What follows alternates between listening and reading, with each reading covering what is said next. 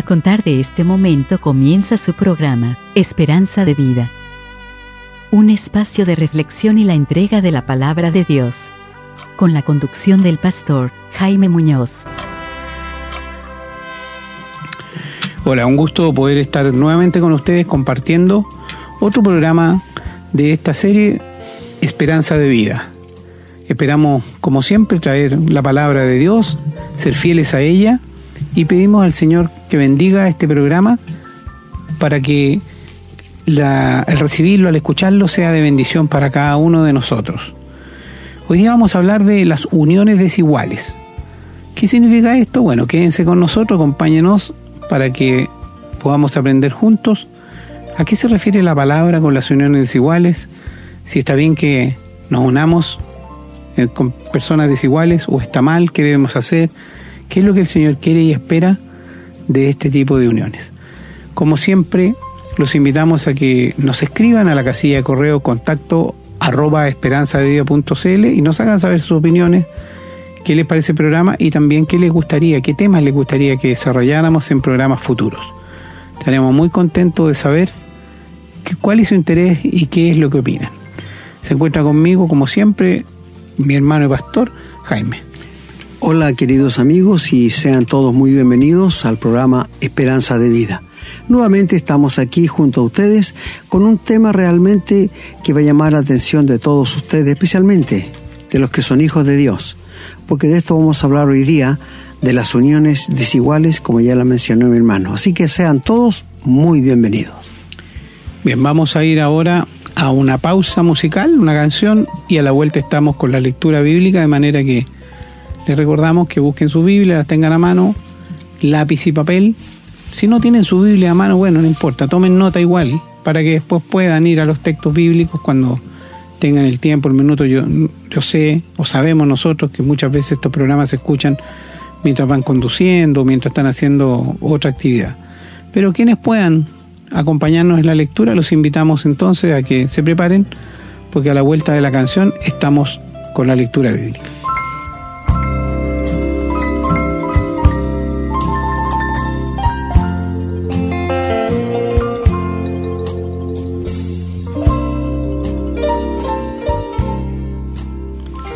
Bien, hermanos y amigos, ya estamos de regreso. Vamos ahora a la lectura bíblica. Los invito a abrirla en el libro de Esdras, en el Antiguo Testamento. Vamos a dar lectura en el capítulo 10, los versículos del 1 al 4. Dice la palabra. Mientras oraba Esdras y hacía confesión, llorando y postrándose delante de la casa de Dios, se juntó a él una muy grande multitud de Israel, hombres, mujeres y niños y lloraba el pueblo amargamente. Entonces respondió Secanías, hijo de Jehiel, de los hijos de Elam, y dijo a Esdras, Nosotros hemos pecado contra nuestro Dios, pues tomamos mujeres extranjeras de los pueblos de la tierra. Mas a pesar de esto, aún hay esperanza para Israel. Ahora pues hagamos pacto con nuestro Dios, que despediremos a todas las mujeres y los nacidos de ellas, según el consejo de mi Señor y de los que temen el mandamiento de nuestro Dios, y hágase conforme a la ley. Levántate, porque esta es tu obligación y nosotros estaremos contigo. Esfuérzate y pon mano a la obra. Bien, siempre dentro del mismo libro de Edras, capítulo 10, vamos a leer tres versículos separados. El 16 que dice, Así hicieron los hijos del cautiverio y fueron apartados el sacerdote Esdras y ciertos varones jefes de casas paternas según sus casas paternas. Todos ellos por sus nombres se sentaron en el primer día del mes décimo para inquirir sobre el asunto. En el 18 dice, de los hijos de los sacerdotes que habían tomado mujeres extranjeras, fueron hallados estos, de los hijos de Jesúa, hijo de Josadac, y de sus hermanos Maasías, Eliezer, Jarib y Gedalías. Y en el versículo 44, la palabra dice, todos estos habían tomado mujeres extranjeras y había mujeres de ellos que habían dado a luz hijos. Vamos ahora al libro de Nehemías, el libro que sigue después de Esdras en el Antiguo Testamento. En el capítulo 10 leemos los versículos 28 al 30. Dice la palabra. Y el resto del pueblo, los sacerdotes, levitas, porteros y cantores, los sirvientes del templo y todos los que se habían apartado de los pueblos de las tierras a la ley de Dios, con sus mujeres, sus hijos e hijas, todo el que tenía comprensión y discernimiento, se reunieron con sus hermanos y sus principales para protestar y jurar que andarían en la ley de Dios, que fue dada por Moisés, siervo de Dios, y que guardarían y cumplirían todos los mandamientos, decretos y estatutos que Jehová nuestro Señor, de Jehová nuestro Señor, y que no daríamos nuestras hijas a los pueblos de la tierra, ni tomaríamos sus hijas para nuestros hijos. Vamos a continuar en el libro de Nehemías, en el capítulo 13, los versículos del 22 al 31. Dice la palabra. Y dije a los levitas que se purificasen y viniesen a guardar las puertas para santificar el día del reposo. También por esto acuérdate de mí, Dios mío, y perdóname según la grandeza de tu misericordia.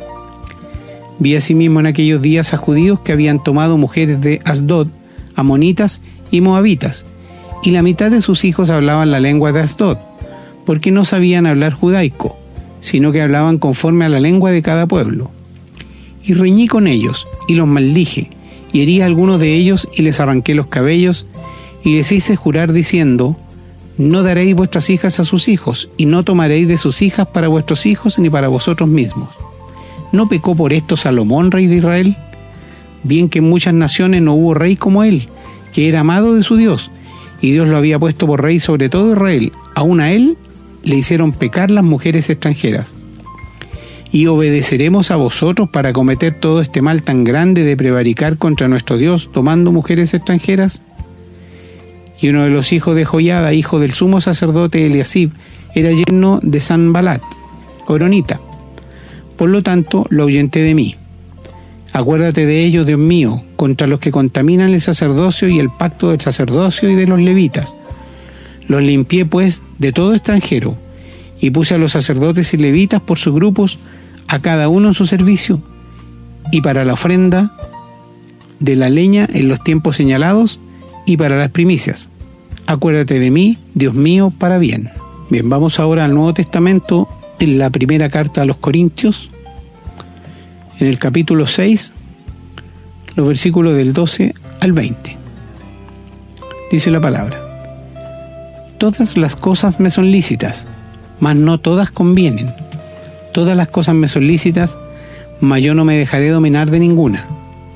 Las viandas para el vientre y el vientre para las viandas, pero tanto al uno como a las otras destruirá Dios pero el cuerpo no es para fornicación, sino para el Señor, y el Señor para el cuerpo. Y Dios que levantó al Señor, también a nosotros nos levantará con su poder. ¿No sabéis que vuestros cuerpos son miembros de Cristo? ¿Quitaré pues los miembros de Cristo y los haré miembros de una ramera? De ningún modo. ¿O no sabéis que el que se une con una ramera es un cuerpo con ella? Porque dice, los dos serán una sola carne. Pero el que se une al Señor un espíritu es con él. Huid de la fornicación. Cualquier otro pecado que el hombre cometa está fuera del cuerpo, mas el que fornica contra su propio cuerpo peca. ¿O ignoráis que vuestro cuerpo es templo del Espíritu Santo, el cual está en vosotros, el cual tenéis de Dios, y que no sois vuestros?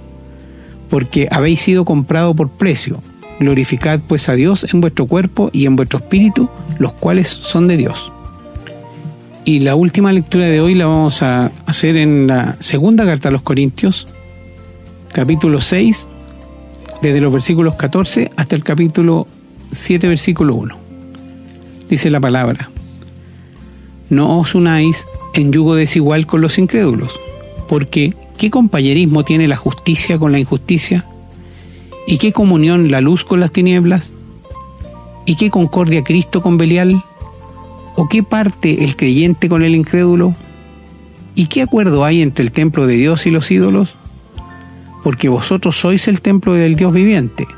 Como Dios dijo, habitaré y andaré entre ellos y seré su Dios y ellos serán mi pueblo. Por lo cual salid en medio de ellos y apartaos, dice el Señor, y no toquéis lo inmundo, y yo os recibiré, y seré para vosotros por Padre, y vosotros me seréis hijos e hijas, dice el Señor Todopoderoso.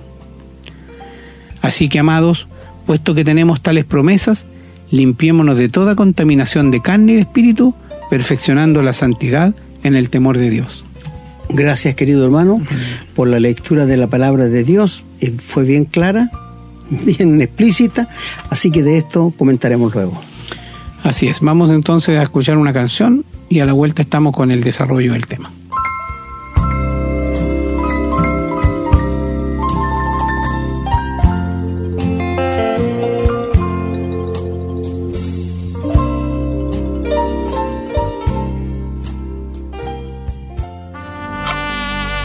Estamos presentando su programa, Esperanza de Vida. Queridos amigos y hermanos, nuevamente nos encontramos frente a la palabra de Dios en los mandamientos que el Señor dejó para que nosotros lo obedezcamos. Eh, donde leyó nuestro hermano en el Antiguo Testamento, tiene que ver cuando fue la deportación de Israel cuando entró el rey de Nabucodonosor y se llevó cautivo a todos los israelitas a Babilonia.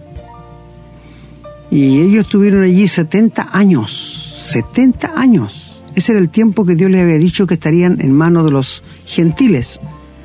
Y seguramente en esos 70 años eh, emparentaron, se casaron sus hijos con mujeres babilónicas.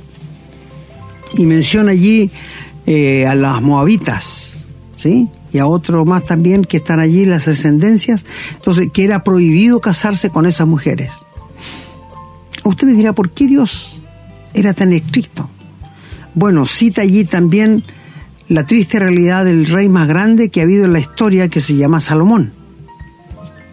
Él era un hombre muy temeroso de Dios cuando tenía una esposa trataba de obedecer en todo a Dios. Pero cuando después, como decimos en buen chileno, le picó la araña, empezó a tener más mujeres, pero no israelitas, sino extranjeras. Y llegó a tener, ¿sabes cuántas llegó a tener? 700 concubinas y 300 mujeres, esposas. En total eran mil. Fue uno de los reyes que ha tenido más mujeres en su harem. Y estas mujeres doblegaron el corazón de Salomón para llevarlo a adorar imágenes. A Baal, a y a todos los reyes, a todos los estatuas que tenían los reyes allí, y Salomón se doblegó al corazón de la mujer. Porque tenemos que decirlo, es difícil para un hombre que está enamorado decirle que no a una mujer que ama.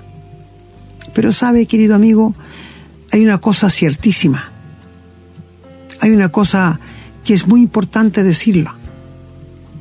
Cuando hay muchos jóvenes en la iglesia y pocas señoritas, los verdaderos creyentes empiezan a mirar al mundo y empiezan a buscar una polola en el mundo.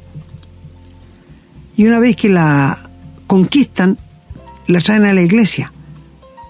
Y esta señorita nunca va a decir que no a nada, por amor al joven, que no quiere perderlo, o viceversa. Del otro lado también, que es posible que haya muchas señoritas y pocos jóvenes, y las señoritas empiezan a mirar para el mundo y buscan un joven, lo traen a la iglesia, tampoco el joven nunca va a decir que no, hasta que conquiste su presa y se case con ella. Por esto Dios prohibió las uniones desiguales.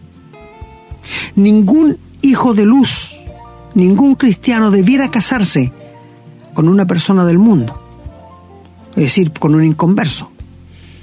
Porque les voy a decir una cosa, ¿qué es más fácil? Si yo estoy arriba de un árbol y hay alguien abajo, ¿qué es más fácil que yo lo levante arriba del árbol o que él me tire para abajo si le paso la mano? que me tire para abajo. Por esto Dios prohibió las uniones desiguales. Por esto menciona también allí que qué comunión tiene Cristo con el diablo, ninguna. Yo conozco muchos jóvenes y señoritas que tienen por suegro al diablo. Por supuesto que sí. Si un creyente se casa con una inconversa, tiene su suegro que es el diablo. Porque el papá de la persona que se casó es Satanás. ¿Se dan cuenta ustedes por qué Dios es tan estricto? Pero volviéndonos allí a hay algo tan importante en el día de hoy, queridos amigos y hermanos. Hay muchos problemas de hombres cristianos verdaderamente convertidos que su esposa se ha ido con otro hombre y lo ha dejado con los niños. Y este hermano siguió solo en la iglesia hasta que encontró a una mujer creyente también y los dos empezaron a unir como matrimonio y empezaron a convivir y nacieron nuevos hijos. Te pregunto a ti, si le preguntáramos al Señor, ¿despediríamos a esta dama con sus hijos para que se fuera y dejara solo al hombre? ¿O lo dejamos que sigan juntos? Difícil, ¿eh? Difícil, ¿verdad? Yo siempre he pensado esto, queridos amigos y hermanos. En todas las iglesias donde tú vayas, vas a encontrar este problema. De hombres que se han separado y se han juntado con otra mujer y han tenido hijos. Y después, ¿cómo si la mujer no se convirtió? ¿Qué hacer? ¿Despedirla? ¿Echarla? ¿Con los niños? Son casos difíciles. Por esto Dios prohibió las uniones desiguales, sea en matrimonio o en trabajo. Un cristiano verdadero no puede tener como socio a un inconverso. Lo repito, un cristiano verdadero no puede tener como socio a uno que no teme a Dios. Esas son uniones ilegales. Esas son uniones desiguales. Porque uno es hijo de Dios y el otro es hijo del diablo. ¿Te, das cuenta tú? Bueno, lo que pasó allí en, cuando Nehemías eh, volvió al templo para construirlo nuevamente, se encontró no solo ese problema, el otro problema que encontró fue este, que hizo un púlpito y comenzaron a leer la Biblia en hebreo. Nadie, nadie, escúchame, de los que retornaron de Babilonia entendió. Y tú me dirás, ¿por qué? Porque cuando entraron a Babilonia eran niños y aprendieron la lengua babilónica.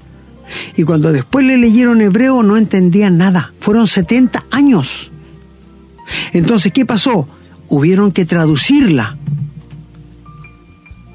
la palabra, para que la pudiera entender la gente. Y la entendió, y una vez que la entendió, empezaron a llorar y se dieron cuenta realmente que habían hecho mal. Y habían sacerdotes que se habían unido en uniones desiguales con mujeres paganas. Y indudablemente los sacaron del sacerdocio, como eh, hicimos un programa nosotros de la disciplina en la iglesia. Ahora, tenemos que ver claramente qué dice la palabra de Dios.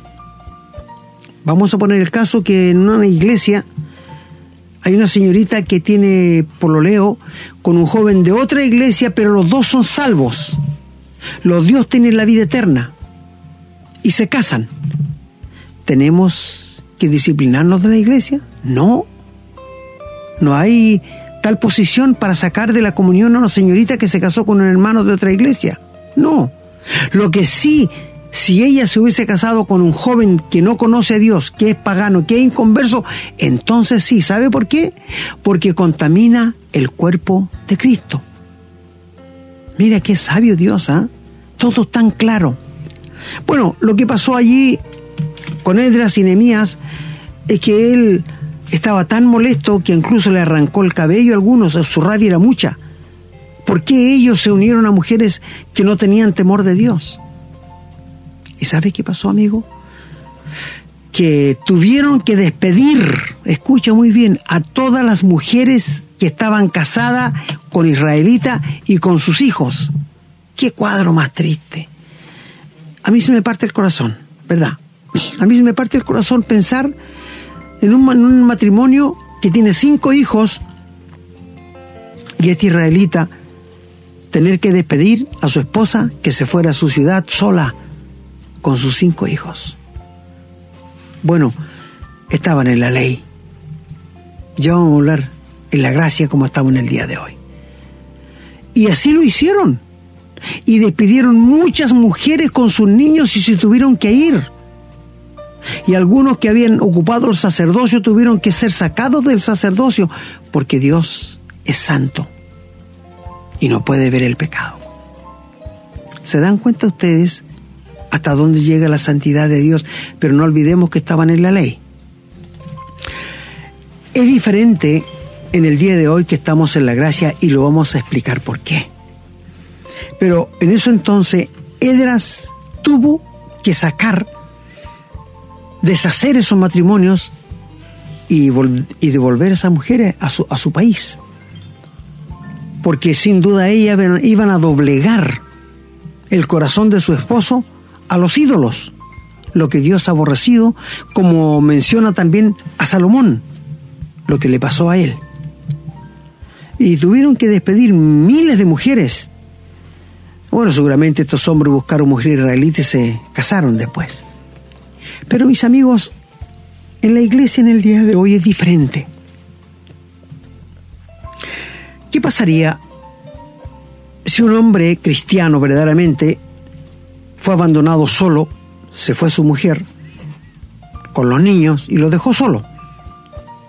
Y en la iglesia él conoció a una hermana en la fe y se juntó con ella porque no se podía casar.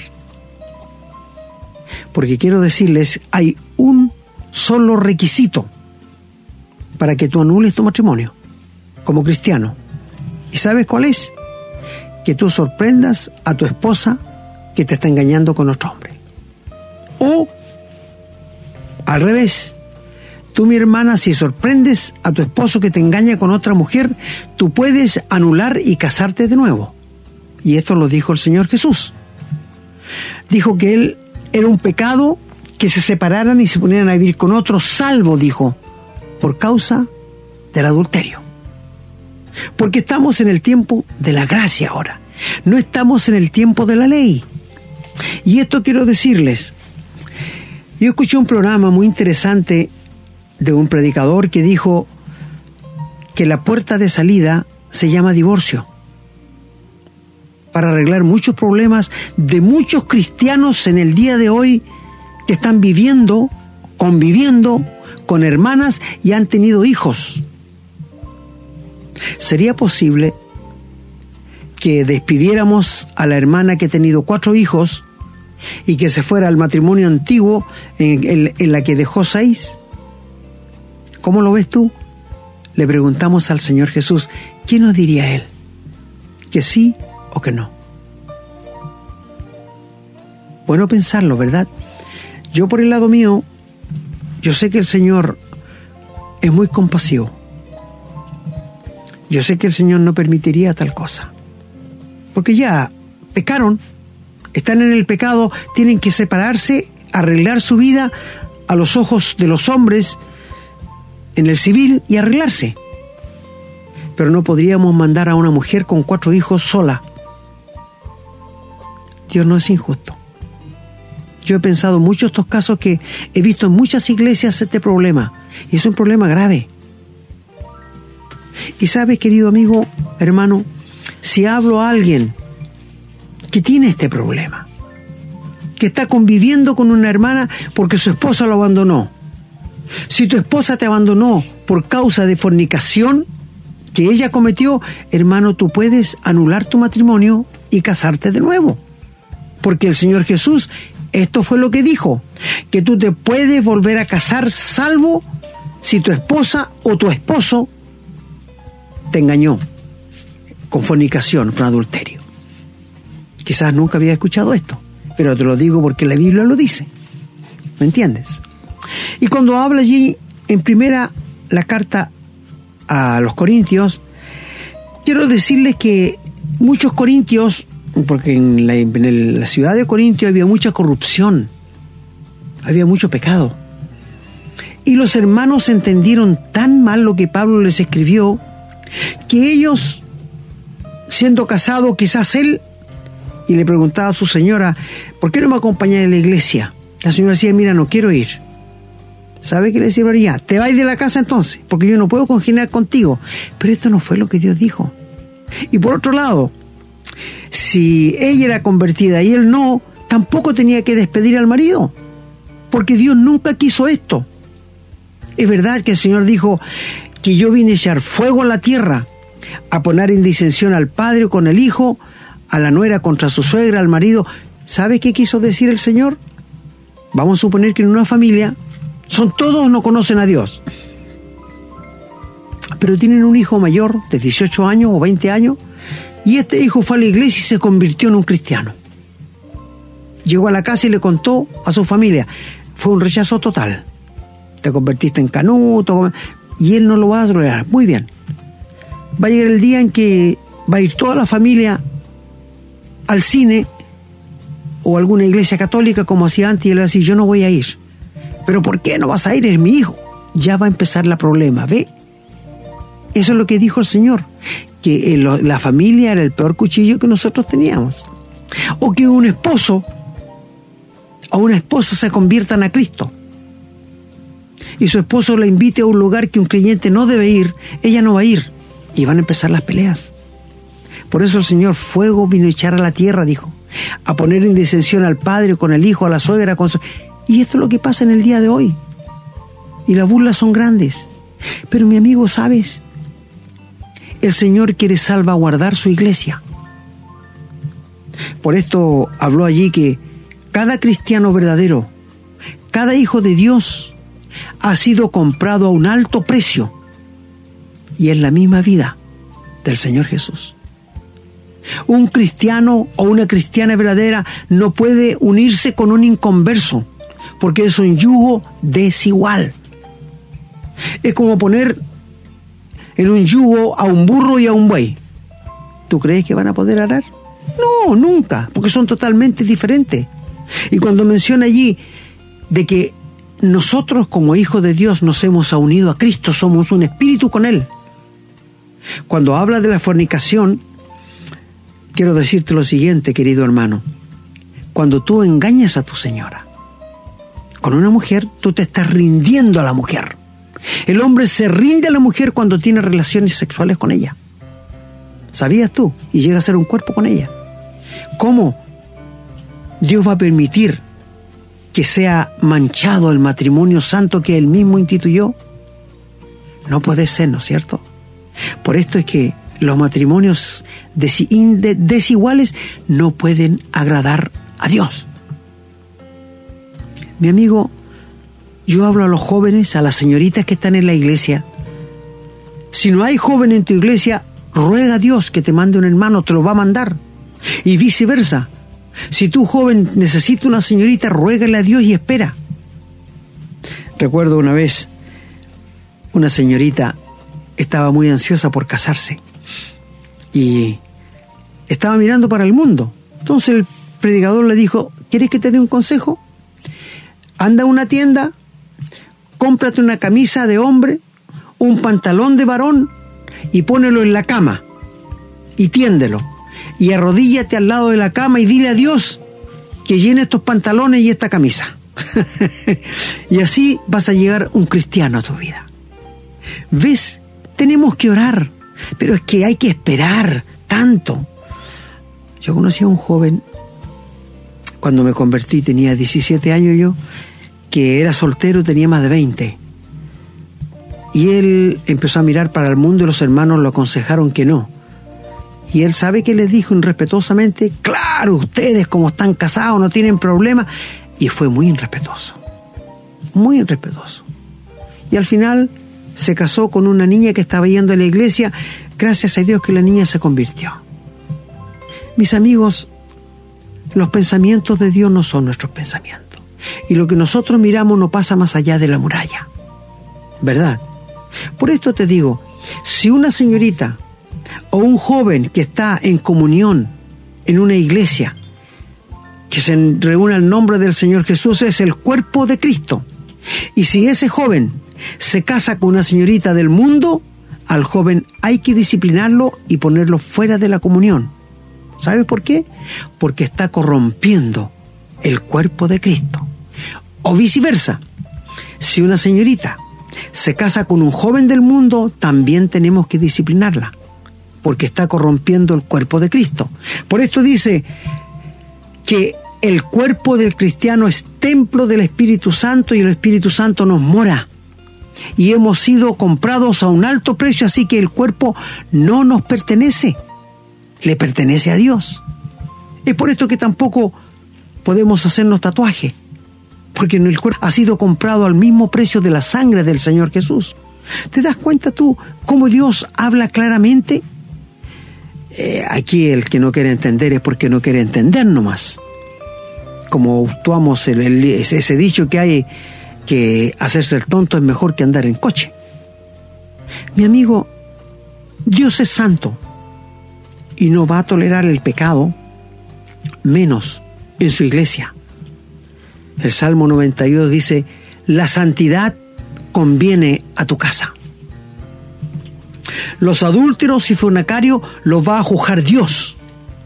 Todos los que somos casados del pecado, de la fornicación y del adulterio.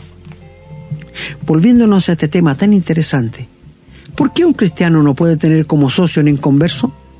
Porque él pertenece al, al mundo a Satanás y el otro es un hijo de Dios. No puede tener comunión en una sociedad así. Siempre va a perder el Hijo de Dios porque ellos son más sagaces que Satanás. Entonces, cuando uno piensa esto, le encuentra toda la razón a Dios. Mira, si un joven, como dije en delante, está enamorado de una señorita de otra iglesia, pero es convertida, es salvada, tiene la vida eterna, no hay nada de malo que se case con ella. O viceversa, una señorita con un joven de otra iglesia. No, si es convertido, no hay nada de malo. Pero si son inconversos, no creyentes, entonces sí. Debe haber disciplina en la iglesia de Dios. Mis amigos, mis hermanos, mira, en el día de hoy se toma tan livianamente estas cosas de la santidad de Dios. Pero Dios dice, salgan del mundo y yo los recibiré, seré a vosotros por Padre y vosotros me seréis hijos e hijas, dice el Señor Dios Todopoderoso. ¿Sabe una de las cosas que aborrece Dios? Es el adulterio y la fornicación. Eh, la idolatría es el pecado más aborrecido de Dios, pero el pecado sexual de la fornicación, el adulterio, ¿sabes tú por qué? Esta impureza la aborrece Dios, porque no nace de una unión igual, sino una unión desigual el que es casado con su esposa legalmente. Y quiero decirte, si hablo a matrimonios que están casados solamente por el civil, está bien. Están casados a los ojos de Dios. Porque ninguna iglesia casa. Por favor, entiéndanlo. Ninguna iglesia casa. Una vez estuve conversando con un caballero y me dijo, ¿cómo que no si la iglesia casa? Entonces yo le dije, bueno, no vaya al civil y cásese por la iglesia nomás, a ver si va a estar legal. Ah, no, pues me dijo, no es legal. Entonces, ¿quién casa? ¿La iglesia o el civil? El civil me dijo. ¿Y qué hace la iglesia? La iglesia celebra las nupcias. Qué error de la gente, ¿no es cierto? La iglesia celebra nupcias y le da la bendición de Dios, pero ya están casados.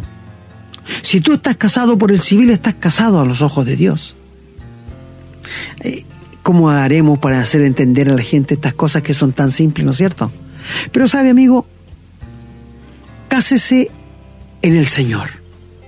Si tú perdiste a tu esposa, quedaste viudo, cásate con una creyente, no con un inconverso. Si usted perdió a su marido, cásese con un cristiano. Y si se quiere quedar sola, mejor, dice Pablo. Lea 1 Corintios, el capítulo 7, y allí va a ver que el consejo que Dios da a los solteros, a las solteras, a los casados, a los viudos, a las viudas, a las doncellas, y va a encontrar toda la gama de las uniones matrimoniales. Mis amigos, te voy a decir algo. Cuando yo hablé de uniones desiguales, seguramente tú pensaste en Orgame, la lesbiana, pero te voy a decir, unión desigual en la Biblia es que un cristiano se case con un inconverso. El que se case un hombre con un hombre es una aberración, es una corrupción. Que se una un hombre con una mujer con una mujer es una aberración.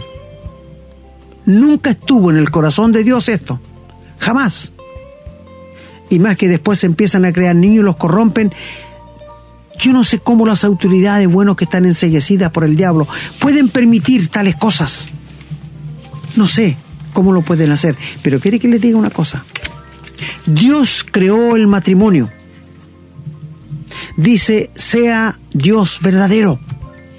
Bendito sea el matrimonio y el lecho sin mancilla. Pero a los adúlteros y a los fornicarios lo juzgará Dios. Es como decir, Dios creó el matrimonio, un hombre y una mujer. Pero si un hombre está engañando a su esposa, bueno, Dios tendrá que tomar cuenta con él. En el mundo pasa esto. En el mundo hay hombres que tienen dos, tres casas con tres mujeres y se creen tan importantes, tan poderosos, pero mi amigo, qué vergüenza, qué vergüenza a los ojos de Dios cuando tengan que darle cuenta. Allí nacen los hijos, enfermos a veces. La otra vez hablamos, ¿de dónde sale esto? Del pecado. ¿Por qué nace tanto niño enfermo? Por el pecado.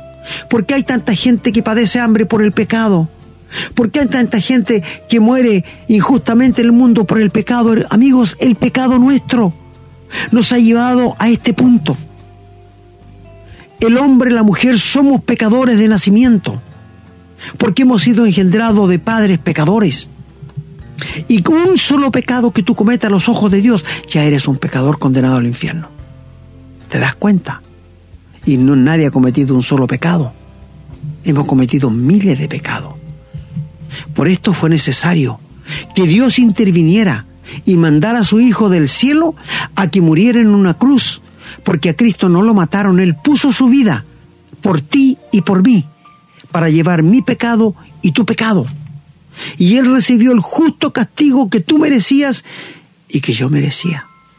Por eso se dice que Él llevó en su cuerpo todas mis angustias, todas mis enfermedades cuando murió allí en la cruz. Y Él lo hizo voluntariamente. Y cuando Él murió, resucitó al tercer día, se abrió la puerta de la gracia de Dios para perdonar al más vil de los pecadores.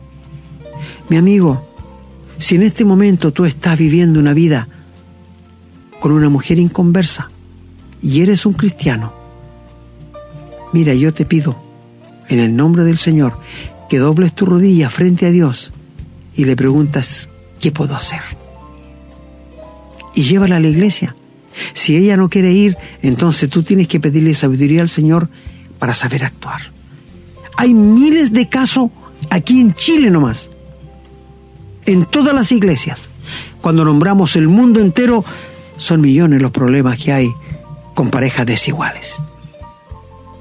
Bendito sea el matrimonio legalmente hecho como Dios lo estableció. Las uniones desiguales tienen que ver, como Dios dijo, escribiendo a los Corintios, ¿Qué comunión tiene la luz con las tinieblas? ¿O qué comunión tiene Cristo con el diablo? Ninguna. No hay comparación. El diablo es un abusador, hurtador, que hace daño, mientras Dios te ama. No importa lo pecador que seas. Te ama. No importas dónde te has metido. Dios te ama y quiere sacarte de allí pero Él no quiere sufrimiento para nadie. Mi amigo, la gracia de Dios se ha manifestado para salvación a todos los hombres. Mayormente, dice la Biblia, a los que creen. Claro, porque nosotros estamos en el plan de Dios. Los otros todavía no entran porque no se han convertido al Señor.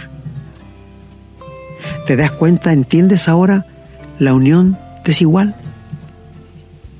Es verdad, Dios te va a dejar, joven, señorita, si eres una creyente y estás enamorado de un joven inconverso y te casas, vas a tener que recibir las tristes consecuencias de lo que tu matrimonio va a llegar a ser.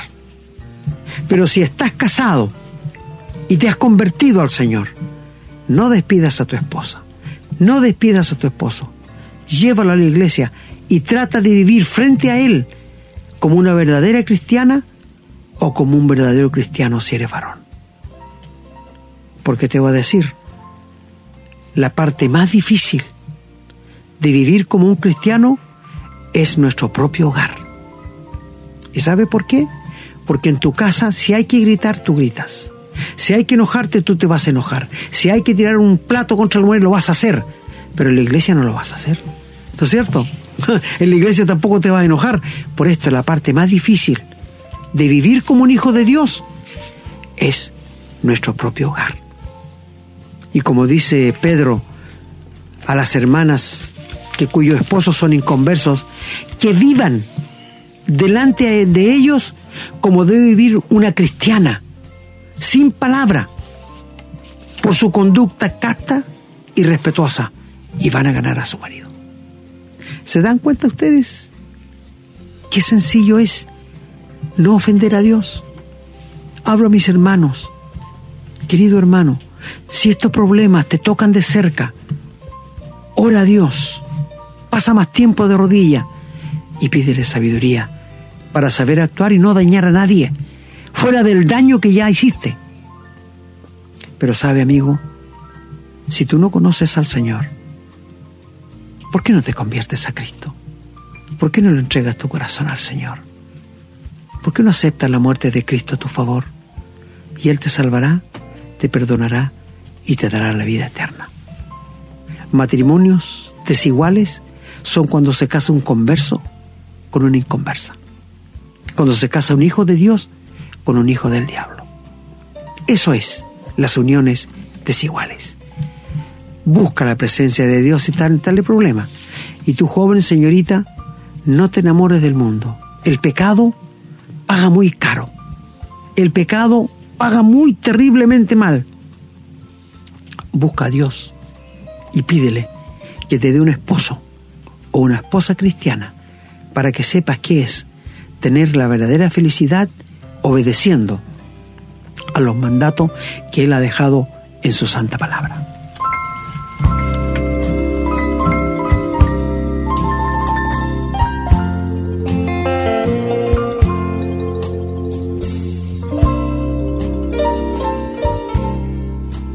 Bien, ya estamos llegando al final del programa. La verdad es que es poco lo que puedo ya comentar. Creo que ha sido muy claro el texto bíblico y la forma en que usted lo ha explicado, pastor, así que...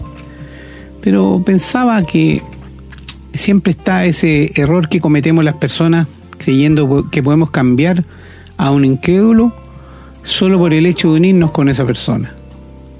La verdad es que es el Señor que cambia a las personas. Si uno, el Señor le ha dicho que no se una con un incrédulo o una incrédula, en este caso, ¿no es cierto? No debe hacerlo. Primero porque está desobedeciendo a Dios.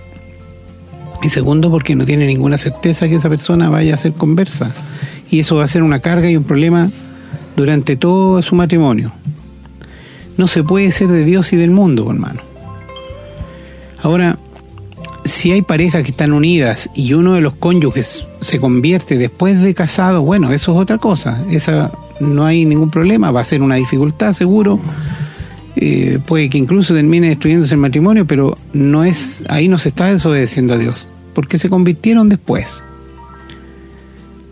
Como usted lo dijo, las uniones desiguales contaminan al cuerpo de Cristo. Si uno como hijo de Dios busca para unirse a una persona que no es cristiana, obviamente que está contaminándose. Y va a contaminar la iglesia y va a contaminar todo lo que tiene que ver con el Señor, porque simplemente puede estar en desobediencia. Por lo tanto, está muy claro, dicho, que una persona, un cristiano, nunca debería casarse con una persona del mundo. Porque además Dios lo prohibió expresamente. Bien, yo no tengo más comentarios que hacer. Como le dije, creo que el programa de hoy ha sido muy claro, se ha explicado solo. Así es que me estaría despidiendo, agradeciéndole al Señor la oportunidad que nos ha dado de llegar con un nuevo tema, un nuevo programa para compartir con este grupo que escucha estos programas y pedirles también a cada uno que los comparta para que podamos llegar así a más personas. No, no buscamos cantidad porque la verdad ni siquiera estamos verdaderamente interesados en saber cuántas personas nos escuchan, sino lo importante es que la palabra del Señor se difunda. Ya sabremos algún día en el cielo, hermano, qué efectos tuvo esto. Por ahora, da lo mismo. Nos da lo mismo en términos de cantidad, a eso me refiero. Bien, pido al Señor entonces la bendición para cada uno de nuestros auditores y que nos dé la posibilidad de poder seguir haciendo estos programas para poder seguir compartiéndolos y llegando a los hogares, a los vehículos, a los teléfonos, donde sea que nos estén escuchando. Me despido, será hasta la próxima. Hermano. Gracias, querido hermano. Eh, como dije durante el comentario, hay miles de estos problemas en todas las iglesias. Seguramente usted ya se ha dado cuenta y sabe. Pero no se puede recibir en la comunión a una pareja desigual. Si él es creyente y en conversa y llegan a la iglesia, no se puede recibir ni a él ni a ella hasta que no arregle su situación porque va va a corromper el cuerpo de Cristo. No olvidemos que Dios es muy santo. Y estos problemas siempre los vamos a encontrar. Así que ojalá, hermano, hermana, si usted tiene este problema, busque la presencia de Dios. Y a los jóvenes que miren muy bien con quién se van a casar. Bueno, gracias por haber estado una vez más en este programa. Les bendecimos en el nombre del Señor y esperamos contar con su audiencia una vez más. Hemos presentado su programa, Esperanza de Vida, un espacio de reflexión y enseñanza para la vida cristiana. Nos gustaría volver a contar con su sintonía. Que tengan un muy buen día.